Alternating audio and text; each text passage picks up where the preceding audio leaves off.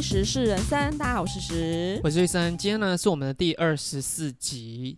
在我们录音的这个当下呢，有一个热腾腾的新闻正火爆的出来。对你现在讲，它确实是火爆的，可是处理方式好像又感觉很 peace，这样是不是？我觉得没有 peace，因为觉得现在只是序幕而已。哦我们讲的是汪小菲跟大 S 的赡养费新闻了。没错，你的意思是说，大 S 这样子只是一个开头，就对了。如果他后面再继续秦门塔后，他可能就会展开行动。我记得我某一集有讲过，我就说汪小菲应该好好的请一个公关公司代为发言。对你有说过，对啊，可是他就是总是一直暴走啊。那你觉得李静蕾现在看完大 S 的声明，会不会有一点觉得拍谁难以启齿？其实李静蕾一开始的手段是好的，只是到后面的时候，好像就有点歹戏拖棚了。这一件事我倒没有觉得歹戏拖棚，李静蕾的手法处理恰到好处，就是他该结束的时候就结束，即便后面有一些东西他也不打算公告了。也是啦，也是啊，现在就是只有序幕啊，我们也不知道。开序幕对啊，那就看后续汪小菲怎么样暴走了。我们就开始今天的新闻喽。今天第一则新闻呢，应该也是跟这种有的关系。这个发生在印尼，其中一个省叫雅琪省，它是这个国家唯一实施伊斯兰教法的地区，嗯所以通常会对一些比如通奸啊、卖淫、赌博这种比较不允许的行，会处以公开鞭打。当地有一对已经已婚的男女，他们就是有婚外情被揭发，就被判处了公开鞭刑。可是呢，这个鞭刑让人家觉得有点不公平的原因，嗯是因为这个人妻呢，她有坦诚自己婚外情，法官就判处她公开鞭刑要一百下。哦，可是那一位也是已婚的男性哦，担任了当地什么渔业管理局的局长啊，什么就是好像肯定是高官，然后他就坚决否认他对婚姻不忠，所以法院也无法证明他们到底有没有这些事情，所以他居然只判他鞭刑十五下。可是问题是女的一样要被打。对，没错，因为这件事情发生在二零一八年的时候，嗯公开执行呢会有法官、检察官跟医疗团队在外面监督，嗯台上就会公开鞭刑两位，然后下面也会挤满一些民众，这样大家就有把这个过程拍到社群媒体上。当时呢是有允许公开鞭刑的，不过呢在那之后，他们好像有说鞭刑这件事情他们会改为在狱中进行，就不要对外公开了。这样，他们好像把重点放错了，你有发现吗？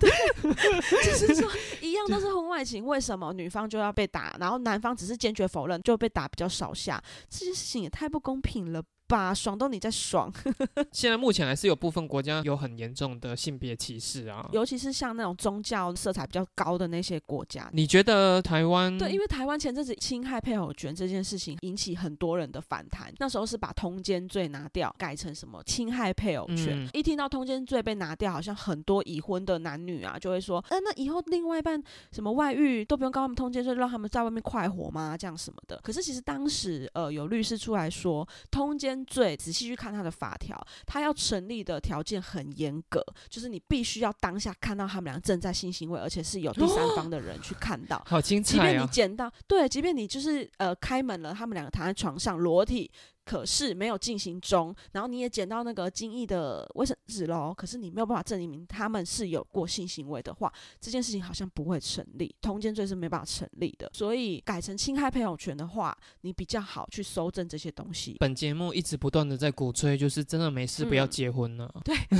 你知道，在我录音的这个当下呢，我刚从我们共同友人的一场出游回来，你有听到什么八卦是不是？不是不是，是这场出游里面都是我们大学同学。那其中有一位大学同学呢，最近面临到，因为那个大学女同学她本身也是很爱好自由的人，嗯就是她常会去玩，比如说 SUP 啊、自由潜水的那一种。嗯那她在跟她这个男友交往的前期，她就已经先说好，她就说我可能不会想结婚哦，而且即便我现在跟你在一起了之后，我一样要去做我想做的这些户外活动的事情，我不会因为要跟你在一起，我就会牺牲掉我这些时间哦。那当时她男朋友刚开始要追她的时候，说：“那你给我一点时间考虑。”她男朋友真的认真考虑了三天之后，可能还是很喜欢这个我们的大学女同学，嗯所以还是决定说好，她要试试看。那他们交往到现在，好像两个人的生活也协调的很好，就女方也觉得，哎，她也没有干涉我太多。结果就在我们出游的这几天哦，她就说前几天哦，才被她的男友爸妈说，那个过两天放假，可不可以约你爸妈吃个饭？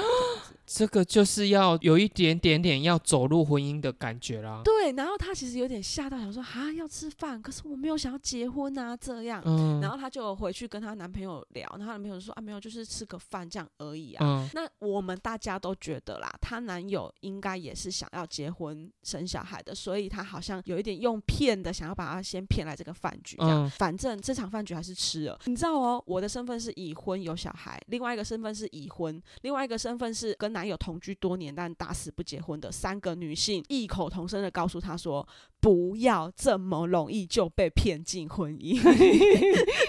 一旦答应他说好，我们可以考虑结婚之后，未来婆婆就会开始跟他说啊，不要有压力啦啊。不过呢，你们既然都结婚了，是不是应该要生一个？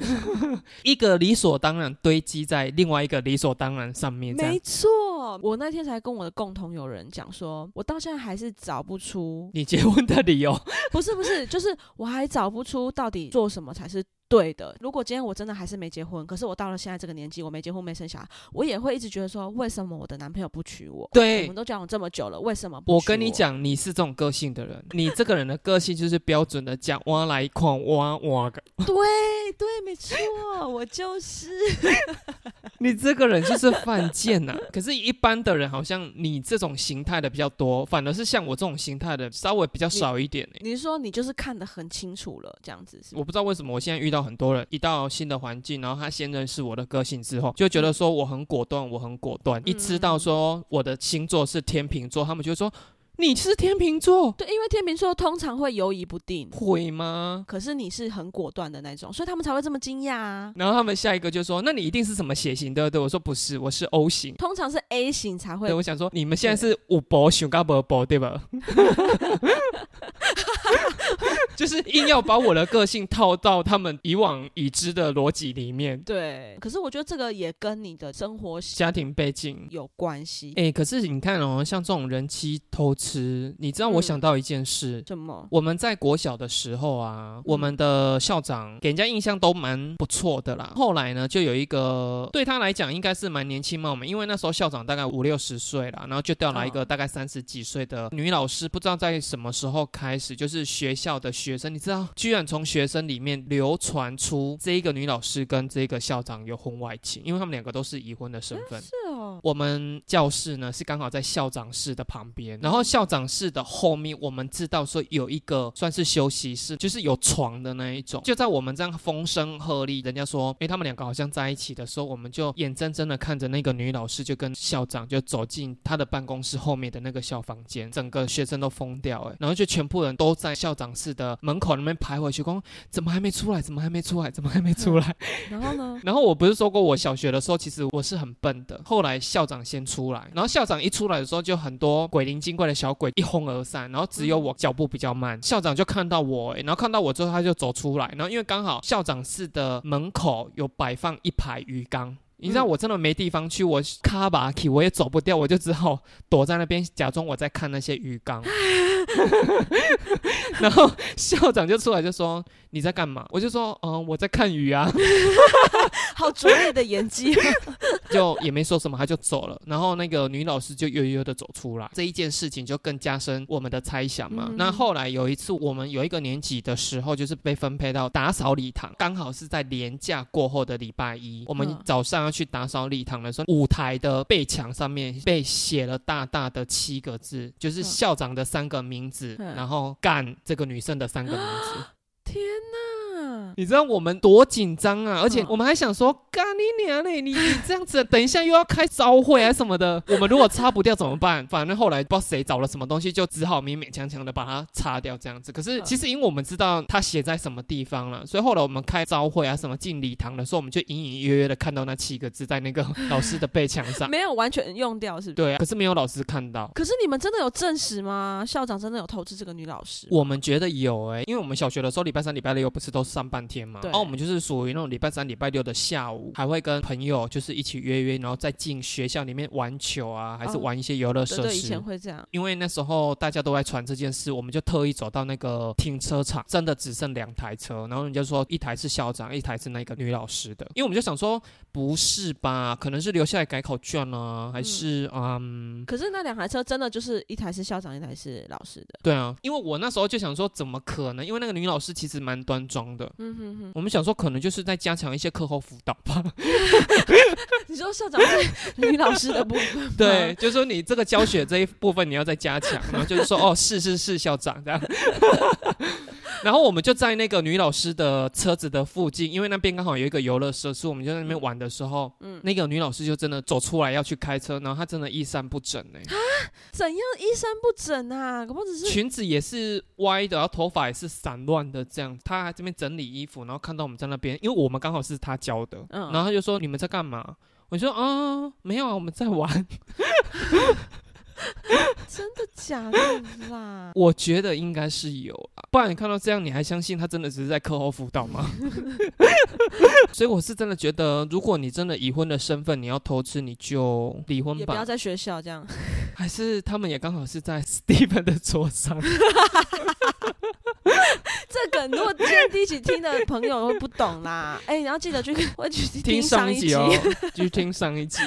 好了，那我们就下一则喽。下一则新闻呢是，我是觉得它到底是真的还是假的啦。嗯这个是在 D 卡上面有一个女生发文呢，她就说她的前男友是她的初恋，然后他们花了两年的时间交往，双方的家人其实都觉得对方都是不错的对象这样子，所以他们在这一段感情里面其实都很用心呐、那特别是女生对男生，可是这个男生呢，后来先跟女生讲说，我不会做出什么样的事情，可是我想要去使用包养网站，啊，我不知道为什么，然后他就跟这个女生保证，我就只是看看，就是这个世界这一个区块到底是什么东西这样子而已。嗯嗯这个女生就真的让男友去玩包养网站，结果他就认识到这一个小三。那这个小三因为他有忧郁症，所以男生呢他就经常的带对方去看医生啊，然后因为他可能工作也不稳，所以他还每个月给他生活费，嗯给他房租，在生日过节的时候还会给他买礼物。那这一些作为都是在一阵子之后被这个女生给发现，女生就会觉得说，如果你是作为一个朋友，你用关心他的一个方式去陪伴他，我觉得是 OK。可是你还要给他钱什么的，你根本就是在共享我的男朋友这样子，啊所以他就跟他提出分手了。嗯这个男生有挽回他啦，可是因为他真的没有办法接受说你没有跟这个忧郁症的女生处理干净，所以他就是没有答应说要复合。结果在分手半年后，他会上网 po 文 po 他的心路历程的原因，是因为他收到这个男生的喜帖，这一个对象果不其然就是那个忧郁症的女生。哦，留言很多人当然就说看起来像是创作文啊，那当然这个女生她自己有说绝对不会是创作文，嗯而且她说她会去参加婚礼，可是她只会包两百块。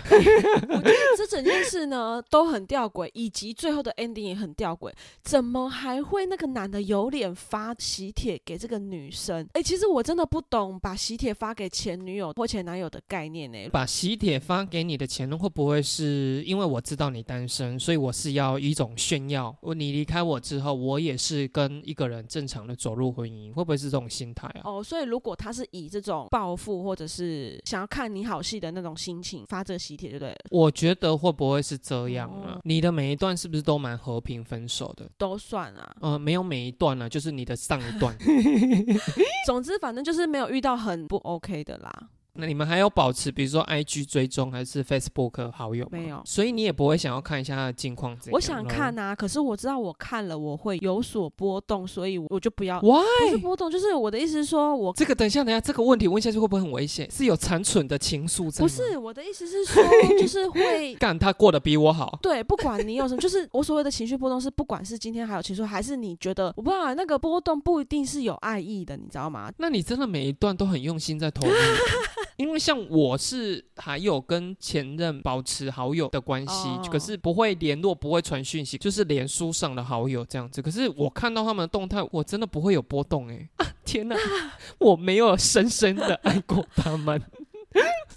我们上一集可能会被人家攻击说我们性别歧视，然后这一集可能又会被人家攻击疾病歧视，因为其实我真的很讨厌忧郁症的人用他的疾病来情绪勒索别人。呢、这个新闻就是因为他不断的让这个男生觉得说，哦，我有我有忧郁症，我有心理上的疾病，嗯。所以我没有办法自己正常的生活，所以导致说，我觉得女性会有母爱喷发，可是男性也会有那种保护欲。对对，他需要我，我被需要了他需要我，我要像超人一样，Superman 飞到他面前这样没。错没错。因为我一个朋友他是男生，其实他在交往之前就知道这个女生有一些情绪上的困扰，然后他们就是偶尔吵架，然后吵到要分手，可是谁都没有把分手说出口，因为这个女生除了他没有别人。嗯嗯，这个男生因为一直处在这个女生一直用疾病的情绪勒索里面，其实他觉得相当的困扰。然后有一次呢，他就跟我讲说，他真的真的很想要分手。我就说那你就分呐、我就说你现在不分，其实对于这个女生，你也是不给她机会，因为你一直不让她有机会离开你身边，去认识到外面的人。哦可是他就跟我讲一件事，就是说他曾经有一次很认真的跟她分手，而且是用电话，他就跟她讲说，我人现在在阳台这边了。嗯。哦，女生这样讲，对，然后人是大哭的，嗯嗯嗯所以这个男生就吓到，从此以后他就真的不敢再讲说要分手了。天哪，好可怕哦！因为我我这个人就是属于快刀斩乱麻嗯的人，我就说你就是还是想要分手啊，然后他就说，可他如果真的跳下去怎么办？真的要死的人，他不会跟你讲的。我想你这句话一定就会被忧郁症的公干。哦我现在空下来三秒钟，请公干实施。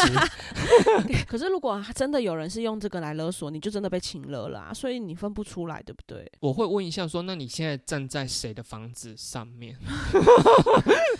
你是说几号吉林的，是不是？如果不是在我家，那我就说，嗯，好啊，那我就还是跟你分手。啊，天哪，我会不会被骂？我会不会被骂我们现？在休息三秒钟，换医生被公干。像这种恐怖情人啊，除了有分那种可能会说要杀你或干嘛，说要自杀的这种，也算是软性的恐怖情人吧，对不对？我觉得不管是给人家精神上的压力，还是身体上的暴力，都都是是啊恐。怖情人。而且这个女生是有在看医生的，可是就是药爱吃不吃的这样，哦好像是说他们吃完那种药，会有一种好像你跟你的情绪是分离的。你遇到这件事是你应该要生气，可是因为你的那个药效在体内，它会让你心如止水。可是你明明又觉得我这个事件我遇到，我应该是要情绪波动，你可是你偏偏又起不来。啊，哎、我不知道啊，如果说错不要骂我，因为我听有一些人他这样跟我形容，很多人会自行断药的原因是这样。你要不要分享一下，你那时候你跟你老公分手的时候，处在嗯情绪很低落的时候，你是怎么样走出来的呢嗯？我本身是一个也挺乐观的，因为你知道，我就是好像有曾经跟朋友聊过自杀的人他们在想什么，我就在讲啊，我就说，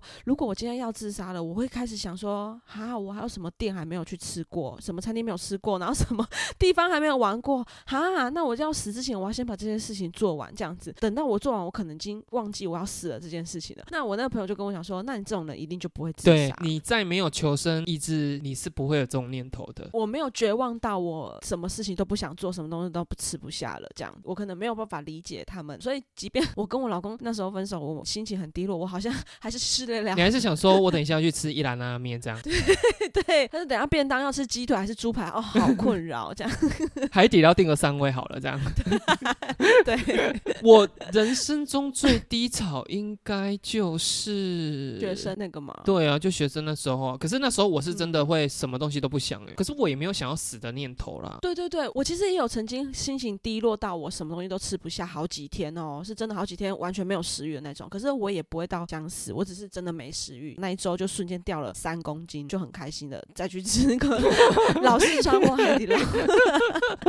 哎、可是你不会觉得在你有情绪上低落的时候，跟喝醉酒一样，手机有可能拿起来就是会乱播啊，乱传一些不该好像真的 hold 得很住哎、我真的没有乱传或乱打电话，你有吗？你这么果断，以及就是我跟你讲，毕竟我的心也是肉做的。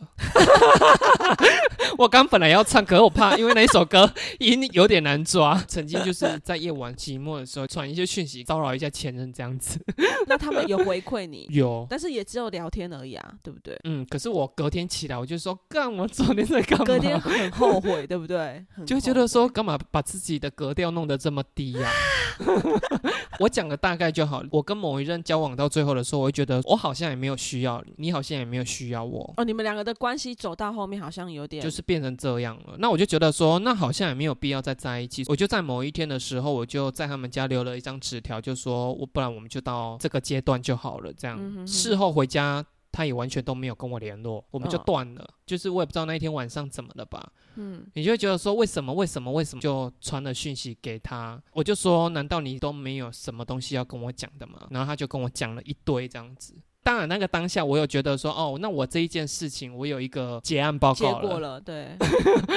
可是我隔天起来我还是很后悔啦。你们讲开了之后，你会觉得分手的当下讲开会更好，你才不会纠结这段时间呢、我那一天看那个马克信箱，嗯，马克跟嗯玛丽，他们有讲一句话，其实每一段感情结束了就是结束了。嗯当然，如果这个对方愿意跟你讲说，哦，因为他相处到最后，他觉得我们两个发生什么问题，他愿意跟你讲，他说是非常 OK。可是有很多段关系是有一方说结束，他可能就跟你封锁，跟你拒绝往来你一直活在说我到底在这一段关系里面做错了什么的时候，他说真的没有必要，你不需要去一直回顾说你到底在这一段关系里做了哪一件事情是不好，以至于说面临到分手这件事。那我觉得，哎，好像也是有道理。能这样讲没错，可是真的能这样做的人很少哎，因为很多人还是会钻牛角尖，很多人还是会纠结。那你既然这样觉得，你当时为什么不跟我说，然后要导致我们分手？可是就像你说的，诶，因为分手就是分手啦，就是结束了啊，还是会有很多人是一直钻牛角尖在那个问题里面。例如你跟你老公，你们应该也是双方面一直这样钻着钻着钻着就钻在一起了啊？是不是某几段关系是应该也是要该钻一下？哦不要立刻就说南墙我不撞了，你我不爱了，从今往后，宁愿骑车 也不骑你。下一则。在桃园呢，有一间葬仪社的员工，当天早上又有一个告别式，但是他嗯回到公司要拿一些东西，这样子，准备要离开的时候，突然被他们的诵经师傅强推回他们的办公室，一路到没有监视器的厨房，企图对他性侵。这时候，这女员工就很厉害，她就大喊的说：“嘿，Siri，打给老板。”结果就吓到这个诵经师傅，他看到那个电话被拨通了，他就赶快停手，那个女员工才可以脱逃。她事后呢，就有到警局提告，这样回放那个监视器啊，确实女员工原本是干干净净的马尾，就就被重金师傅一路推推推到角落之后呢，出来那个是披头散发，师傅当然是一直否认啊，但是因为阿弥陀佛喽，阿弥陀佛喽。这样子 Siri 去确实就是救了这个女员工一命哎、你有设定 Siri 哦，我跟你讲，我没有设定这个东西。其实这个 Siri 真的有够烦。我们老板他没关这个系统，因为我极度怀疑他是嗯不会关。然后他时不时，因为他手机就放在他旁边嘛，那他时不时有时候公司有人打电话给他，他讲一讲之后就会叫通了那个 Siri。嘿，你说的问题我听不懂。他就立马很慌张的要把它关掉，因为像我平常骑摩托车有在用那个 AirPod，AirPod 它也有这种通知功能，就是你听歌听到一半，它会突然说来谁谁谁，但是你知道下班时间，我不知道为什么，每次在六点多的时候，就是会有一堆是那种广告通知，然后广告通知他每一封都念哦，都把它念完，然后说呃今日花旗银行对银行，回馈三趴什么什么，然后就把它念完。你知道，我想听我的歌。那这时候，如果你用 AirPod，你如果有开启这个功能的话，你其实是可以跟他讲说停止，然后我就说停止，停止。你知道一边骑摩托车哦，然后一边说停止，停止。可是我发现没有用，因为我没有开启 Siri 都没有在理这个功能，所以他还是一直说啊，花旗银行回馈三八。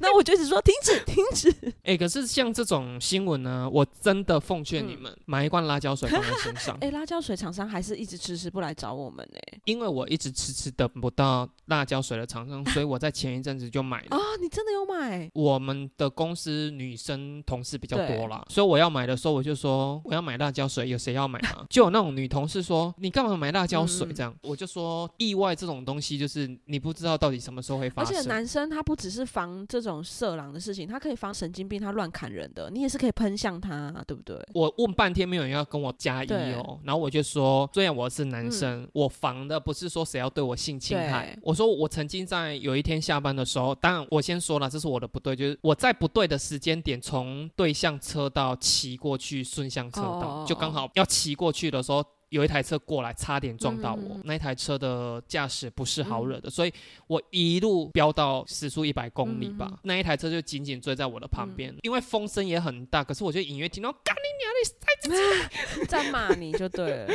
然后他就追我，追了好长一段时间。我就想说，万一如果真的被追上了，那该怎么办？对对，这个时候，如果你有辣椒水，至少他如果要真的对你动出来什么，你还是有一个自卫的功能、啊。哎、可是辣椒水它长得是不是小小罐的而已？就很像瑞娜爽身喷雾啊。哦哦哦然后你就是放在包包。下一则喽，有一个女生呢，她有拍性爱影片嗯啊，然后她是传给她的闺蜜。到底为什么这种东西要传给闺蜜啊？自己的性爱影片要传给自己的闺蜜哦。对啊，这个新闻它是这样啊。如果有一天我拍性爱影片跟你讲说，哎，十十我要拍，你要不要看？你要看吗我要？看啊，你想看的原因是什么、啊？毕竟你都对外号号称你有多大嘟多大，我证实一下。因为假设你今天是单身还在交往的情况下，如果你跟我讲说，哎，玉生昨天有拍一部精彩的，你要不要看？我会跟你讲说，刚也塞麦。是不是？家的朋友不要那小孩呢？重点是呢，这个闺蜜被她的老公给发现。你也知道，男生就是这样，一看到有这种精彩的，她的老公立刻把她转传给她自己两个兄弟，如同新冠肺炎一样，就这样流传出去了，就像散播出去了这样。这个女生呢，她在网络上看到自己的影片被转传之后呢，她就跟当地的警方报警。后来追查才发现，就是闺蜜的老公跟老公的兄弟这样做出行政拘留。跟罚款而已，可是我觉得这个女生应该就跟闺蜜闹翻了吧？对，因为闺蜜也很难解释哎。虽然是我老公传过去的，可是你不会发现吗？他传给你，他总是用比如说社群软体去传给你吧？那这个媒介你一定会看到啊啊！我老公怎么用我的手机把这个东西传过去了？这样子对不对？而且这个女生还很单纯，她传给闺蜜的时候还特别跟她讲说不要转传哦。这件事跟你在提款卡后面写上你的提款机密吗？是一样的道理啊！不要按哦。那个闺蜜会不会是，比如说她今天试到一台不错的车，然后她要给她的闺蜜看，说：“哎呦，我今天试的这台车很大哦。”所以她才会传给她闺蜜。不然我真的不懂，把自己的性爱影片传给自己的好朋友是什么想法？哎，如果说你今天是试到一台不错的车，我如果真的要拍，我就会只拍对方，我要拍他的轮框有多大啦，l i n k i n g 啊，排气管刮多机啊，就是我不会拍到有我自己的 linking 给你。对对，可是这个影片似乎是他们两个的 linking 都在里面，女方的 linking 以及男方的排档岗都在一起了。可是如果有一天你如果在网络上看到我的性爱影片，你会跟我讲吗？会，你会跟我讲？我要，我要。如果我的外流，你会告诉我吗？我。你不说吗？你不告诉我吗？你就让我这样被蒙在鼓里吗？可是因为网络上的讯息，就算你知道，你也不能干嘛。我就让这件事情流向大海就好了。你就是那种啊，你自己说的那个鸵鸟心态啊。好，那如果今天是我的性爱影片，那你要怎么跟我讲？我已经拥有那部影片了，你还要转传给我？你心也太狠了吧！我要怎么跟你说？你。你你 你啊，真的哎，好难开口哦，怎么办？而且我到底要用什么样心情跟你讲？思思，你嗯，那个嗯，那个地，你你地址给我一下，我寄一个东西给你。不回传给你，我可以回传给我老公吗？哎，你看他，医生真的有十七公分，他没有，他没有骗我们，他真的是一个说到做到的朋友。我表里表里如一，没错。不要说我们两个好了，如果今天发生是你的好闺蜜、好姐妹，你敢跟她讲吗？然后在影片上面，嗯嗯嗯！他 转音很厉害哦。他高音的部分呈现的很好，这样子。那你不觉得这样跟你的好姐妹告知你也尴尬真的哎，他说你从哪里拿来的？呃，我老公传给我。天哪，我真的算了，我还是不讲好了，我嘴巴闭闭。那紧绷二选一好了，发现你的好姐妹有狐臭，跟发现她的性爱影片。呃，你说要跟她讲是不是？对。一定要选一个跟他讲，然后不讲会死，会被拼拼。狐臭，我选狐臭。找她去医美诊所说，哎，我们来打一下什么凤凰啊，然后就叫美容师说，哎，推她推她去割那个 狐臭线。我把业障又转回到美容师身上。你知道医美的人在跟你讲说你的瑕疵的时候，很有说服力。不是我的意思，他们都不留情面。哦，对对。你如果真的转给美容师，会不会说你那个狐臭要不要治疗一下？是不是一箭双雕？我又可以打凤凰，然后又可以处理掉我。好姐妹的付出，但业障不在我身上，然后美容师又可以赚到业绩。你的方法也是一种方法，可是我看过有一种最好的，就是比如说像我刚提到的，哎，我要团购那个辣椒水，有没有要团购啊？这一次团购完之后，下一次就说，哎，我要团购什么什么饼干，有谁要团购啊？你就先把团购的气氛给营造起来之后，有一次你说，哎，我要团购止汗喷雾，有没有谁要团购？啊，如果他不团呢？他说，哦，我不需要，哦，我不需要这种东西，我没有在。喷那个的，那我可能会就是几个好朋友受不了，合买两三罐，到货的时候就说，哎，这个是那个买了这，因为我们都团购很多，三罐送你这样子，要涂哦，要用哦，这样。哎，我有没有跟你分享过这个故事？就是我们以前那个饭店被放瑞娜的的那个妹妹，就是我们以前在饭店工作的时候有一个工读生啦，嗯她就是本身自带狐仙，蛮浓郁的。副理呢，她本身是 有洁癖的人，但她必须要带着她共事，因为那个妹妹她刚好就是偏比较要房屋类型的事情，如果又做了房屋的事情，又流汗，那个狐味就是又更浓郁，你知道吗？那她不知道怎么开口，因为那个工读生是一个妹妹，就那种大学生可爱型，然后她就跑来柜台问我们女生说、怎么办，我们要怎么解决这件事？可能没有人敢开这个口。每一个人都有闻到，对，大。家都有说，嗯，好像有，就是他有时候来柜台的时候，会有一只狐狸飘过来又飘走。副理就伙同其他几个组长啊，他们就想了一个方法，我觉得这个方法也不知道好不好。总之，他们就嗯合买了一罐瑞娜，上班都会有自己的那个柜子，刚好那个梅梅就没有锁，嗯他们居然把它放在她的柜子里面。那个梅梅来上班，她看到了，还说这谁的啦，拿去啦，放错了啦。但干嘛这样子，乱放？我是又饿那一个呢，干嘛放在我柜子里面啊？我放在柜台哦，自己认领哦，奇怪。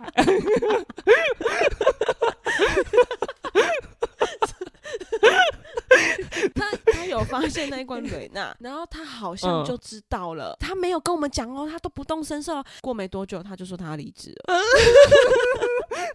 那除了体味这件事，他的态度啊，给你们的感觉是 OK？的哎、因为你知道大学生他来打工，然后愿意做房务这种工作，所以他其实是愿意做的，他也不是不做事的那种年轻妹妹哦。合买的那两个人业障大了，真的很该死，还是副理哦，副理这样做，副理叫他们去买的。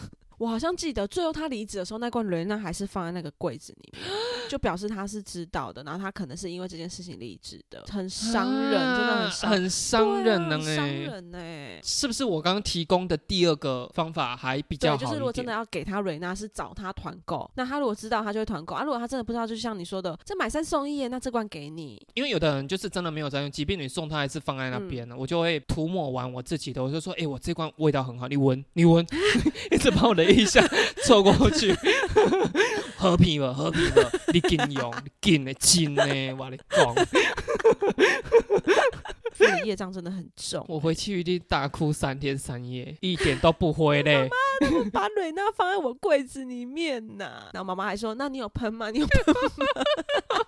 妈妈其实也受不了十几年了。可是有体味这件事，好像自己闻不太到、对对，欸其实是这样子。我不知道啦，为了保险起见，如果你是可能会常流汗嗯的，真的不用去想说我自己到底有没有，你就用吧。哦对对对，比如说像你是呃工作长期必须要穿那种衬衫或什么的，然后还有就是像我的工作，我常常可能要去到客户那边，我要去客户那边之前，我都会先吃喉糖，保持我嘴巴不会是。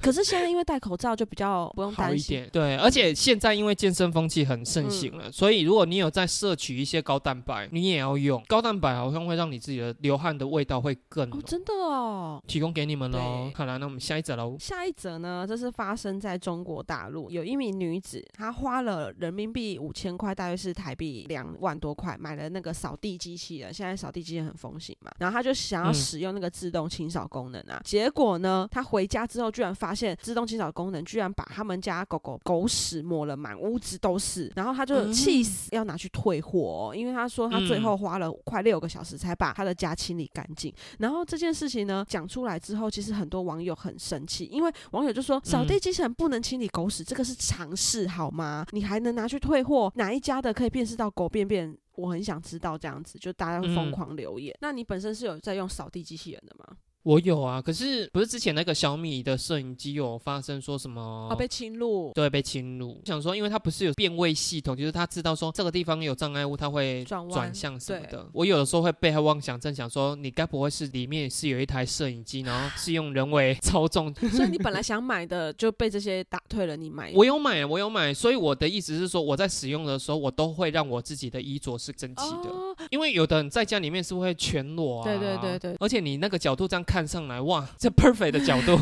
Linking 整个龟咖看料料呢。你家没有用吗我们？家没有，因为我们家真的太小了，可能一直要转弯，一直要转弯，它根本不会清洗到。我们两个的家不是差不多大吗？是没错，可是因为可能你有收纳癖，以及你的人数只有你一个人，所以你东西一定绝对不会比我们家三口多。那我们家系统柜其实有点偏少，然后我们东西又多，所以很多东西都放在是地板。对，它就会一直要转弯，一直要转弯啊。本来有想过要买，可是我就想说，嗯，嗯，在我现在这个家好像效益不大。说到狗屎，怎么了？因为我们曾经有一个上班的地方是跟人家承租下来的，对前面已经用很久很久，然后我们有一阵子总是在我们的休息室闻到一股屎味，嗯也没有人踩到狗大便啊，厕所我们都扫得很干净，为什么会有一股屎味？嗯就一个年纪比较大的员工就说，这个应该是那个化粪池满了。啊？那个上班的地方，它不是真的建筑物，它是临时搭建起来的那一种，哦所以它的东西其实用的不是久住的那种材质下去做的，所以东西都很简陋。嗯然后他就说，这个应该是化粪池满的，那个应该要跟公司讲一下，看要不要找人家来抽看看。这件事就放着，也没有多做什么。嗯公司它是有一二楼的，我们的休息室是在楼上。有一次我就是我真的不知道为什么、欸，我踩到一大坨好大好大的狗屎哦，我居然自己不知道哎、然后我就这样踩着那狗屎的脚一路印进去我们公司里面，然后还这样踩进二楼往员工休息室走的时候，我就想说，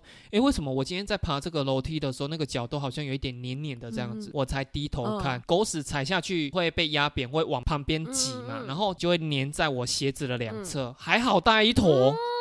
我就想说啊，是呀，因为我都是属于比较早到公司的人，我就不动声色的赶紧用什么东西把它清理。你在清理的时候，同事会陆陆续续的来啊。就那个年纪比较大的那个员工姐姐，她进来就说：“哦。”这真正吼，嘿，某个公司叫嘿化粪池，迄来抽抽还袂使，还袂使，今日比真正有够重的，我都不好意思跟那个姐姐说，姐，今天是我踩到狗屎。可是其实化粪池是真的有问题，只是刚好那天踩到狗屎吧，对不对？对，千万不可以承认，绝对不行，因为从今往后他们就会认为是你踩到公司，不是那个化粪池的问题，这个秘密我一直藏到现在请你带，进棺材。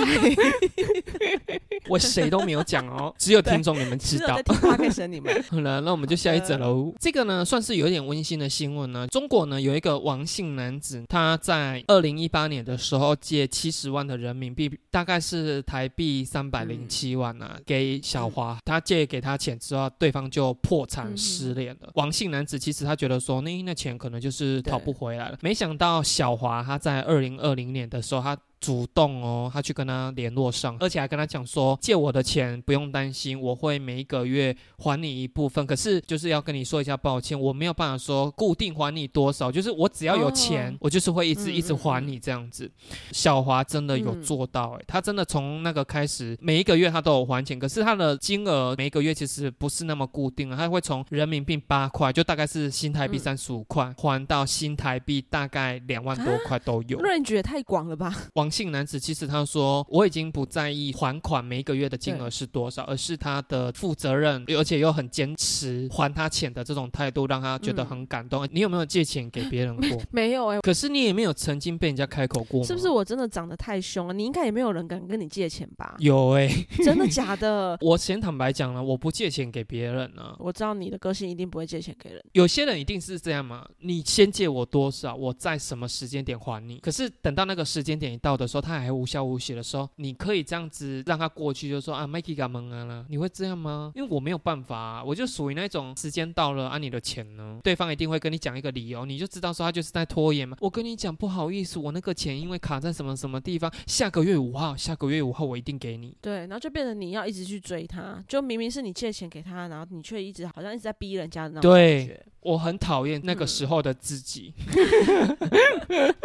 我不借钱给别人的原因是这样。可以跟你讨教几个如何婉拒借钱这件事吗？因为大家已经知道，就比如说你单身啊，然后你又没有什么特别的事情要那个，为什么不能借我钱这样子？曾经有被一个长辈哦，因为那时候就已经有听到那个长辈的财务状况已经很不好了，身边的有人有认识他的人都有跟我讲说要小心他，因为这是工作上的一个长辈啦，在他手机里面的通讯录全部都打过了。我被告知的那个时候，他还没有打电话给我，在他跟我讲完这件事不久之后，我就真的接到那个长辈的电话了。我觉得他真的是走投无路啦，因为他一接起来，正常来讲，你跟人家借钱应该是要讲说，嗯、史实不好意思，因为我最近啊，因为我可能遇到什么事啊，可不可以方便跟你借个多少钱？就是会有一个前情提要嘛。对对对，他没有哎、而且我们不是平常会联络，我们可能有将近两年没有联络。他一打电话起来就说：“我现在就是要多少钱，你方便借我吗？”我那个时候就是说，因为我买了房子，我还有一些款项，比如说期款啊，还是什么的要缴，所以我可能真的没有办法把钱借给你。我是用这种方式啊。如果有结婚的，像你，你就很好讲啊，没有办法，因为我钱都是我老公在管，你可以讲这种理由啊。单身的人就像我这样，你就说哦，没有，不好意思，我跟我朋友最近有投资一个东西，所以我钱目前都在投资的那一边了。哦，有有有，对，投资的这个也可以用。对啊，拒绝借款这件事其实没有到那么难以启齿啊。说你的性爱影片外流这件事才难以启齿。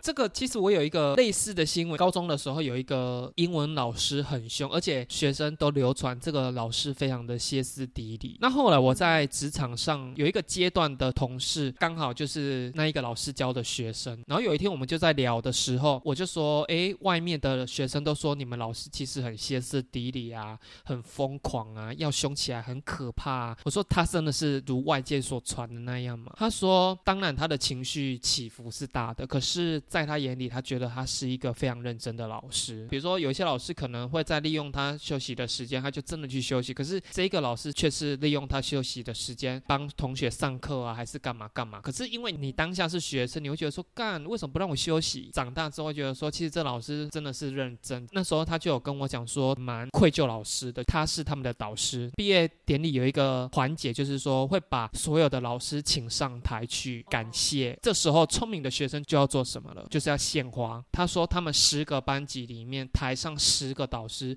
全部的老师都有至少接到一束花，只有他们老师没有，因为他们当下的心情还是会觉得老师是很可怕，因为老师给他们的管束太多了。哎，可是这个没有先 say 好哦，比如说先安排谁几号要去送这个老师，他们全班觉得这老师是很烦的，怎么可能会去 say 好？也知道或许会有献花这个东西，可是想象中跟你亲眼看到，哎。怎么其他老师都有花，啊，只有我们老师没花？当下他们画面，他说带给他们是蛮大的震撼，而且他说他们老师在台上的表情是很失落，失落之外，而且是有一点难堪。然后我们在聊这件事的时候，他就说他其实一直心里面对于这件事很愧疚。我就说不然你就现在打电话跟老师道歉一下。然后他就说啊真的吗？我就说对啊，不然如果你一直觉得这件事是你人生中最大的遗憾，这个老师还在任教当中，那你讲一些话，也许也会让老师解。开当初的心结，可是他在跟你讲这件事的时候，已经毕业多久了？嗯，可能七八年有了。不过说真的，如果那个老师接到这通电话，他其实反而会感动。哎，有一个学生是因为当下那样子在意这么多，对，因为他就有一点害羞嘛，所以我们 上班的时候没课，我就说你打，你现在打那一间高中电话，我帮你 Google，我就帮他 Google，然后他就在我半推半就之下，他就打了那一通电话。啊，真的有接通老师哦？接通的是别个老师，然后他就跟他讲说，哎，请问一下，不好意思，呃，某某老师还在学校任教吗？老师就说有他在。他说那他现在方便接电话吗？他说不好意思，因为他刚好今天不在学校。哦哦哦，我记得好像我刚刚想说，那还是说我方便跟你要他的手机还是什么？可是对方是说，嗯，这个可能不太方便。这个没有做错啦，因为本来就是不能随便的提供谁的手机号码给其他人这样。对啊，本来就是。你也知道，就是那个冲劲过了，就跟结婚一样啊，就是那个该结的时间点没结，之后 他就也没有再打了那个电话了。觉得他应该要哎。我想呢，这个老师如果像他讲的这样子，他其实是认真。毕业典礼之后，他其实他会回去检讨，说是不是他教学态度出了什么问题？耶？对耶，会哦。对啊，而且他可能搞不好难以解开的心结。就这样持续了七八年，这种东西也可以延伸到说，因为有一阵子就是会流行，呃，我可能在小时候我不懂事，我霸凌别人，然后我可能长大之后我成长，我心智成长了，我就会觉得，呃，过去的我对于某一些人做了不 OK 的事，我想要道歉，那很多人就会说，那你就打，你道歉呢，还是什么的？可是后来其实也有一方就会觉得说，凭什么你一个道歉，你解开你的心结，那对方呢？对对，搞不好你当初的霸凌事件纠结他到现在还在纠结，你赞成道歉吗？哎，但我觉得霸凌跟老师这个会不会不太一样？当然是不太一样了，只是说都还是有一种愧疚的心呢。那如果我打去，然后老师就说：“哈，你哪一届？哈，什么送花？我不知道呢。”老师完全忘记这件事，你突然心结也开了，想说算了，我也不用道歉。哎，对啊，哎，搞不好像我那个同事，就是因为他这一件事情让他觉得是一个遗憾，那他也打开这个心结啊。因为反正老师也不在意啊。那我们这样子讨论出来，我觉得打电话利大于弊。就是要么就解开了，你也就 OK 了，然后要么根本对方也不在意，你也没事了，这样子哦。对啊 OK，所以是利大于弊的，各位朋友。是 是，像刚刚我提到那个霸凌那个，我是觉得，如果你是带着人家一定要原谅你的心情，你打这个电话，那你就去死哦哦对对对对。可是如果说你是不管对方有没有原谅，你只是希望对于过去对他做的这件事情跟他道歉，那我觉得你还是可以对对，打啊。没错没错。哎，要不要原谅就是当事人的事了。即便对方是还很恨你，你也该受着，因为毕竟你伤害人家也是曾经的事没实。错，我们这个节目会不会太寓教于乐我？们一直都是保持着这种心态啊。你觉得观众会想要听这种健康、正能量、向上？有这么那个吗 这种？言论吗向上吗？好了，那我们今天的新闻大概就到这边喽。呃，顺利的话，我们就下周见喽，拜拜拜拜。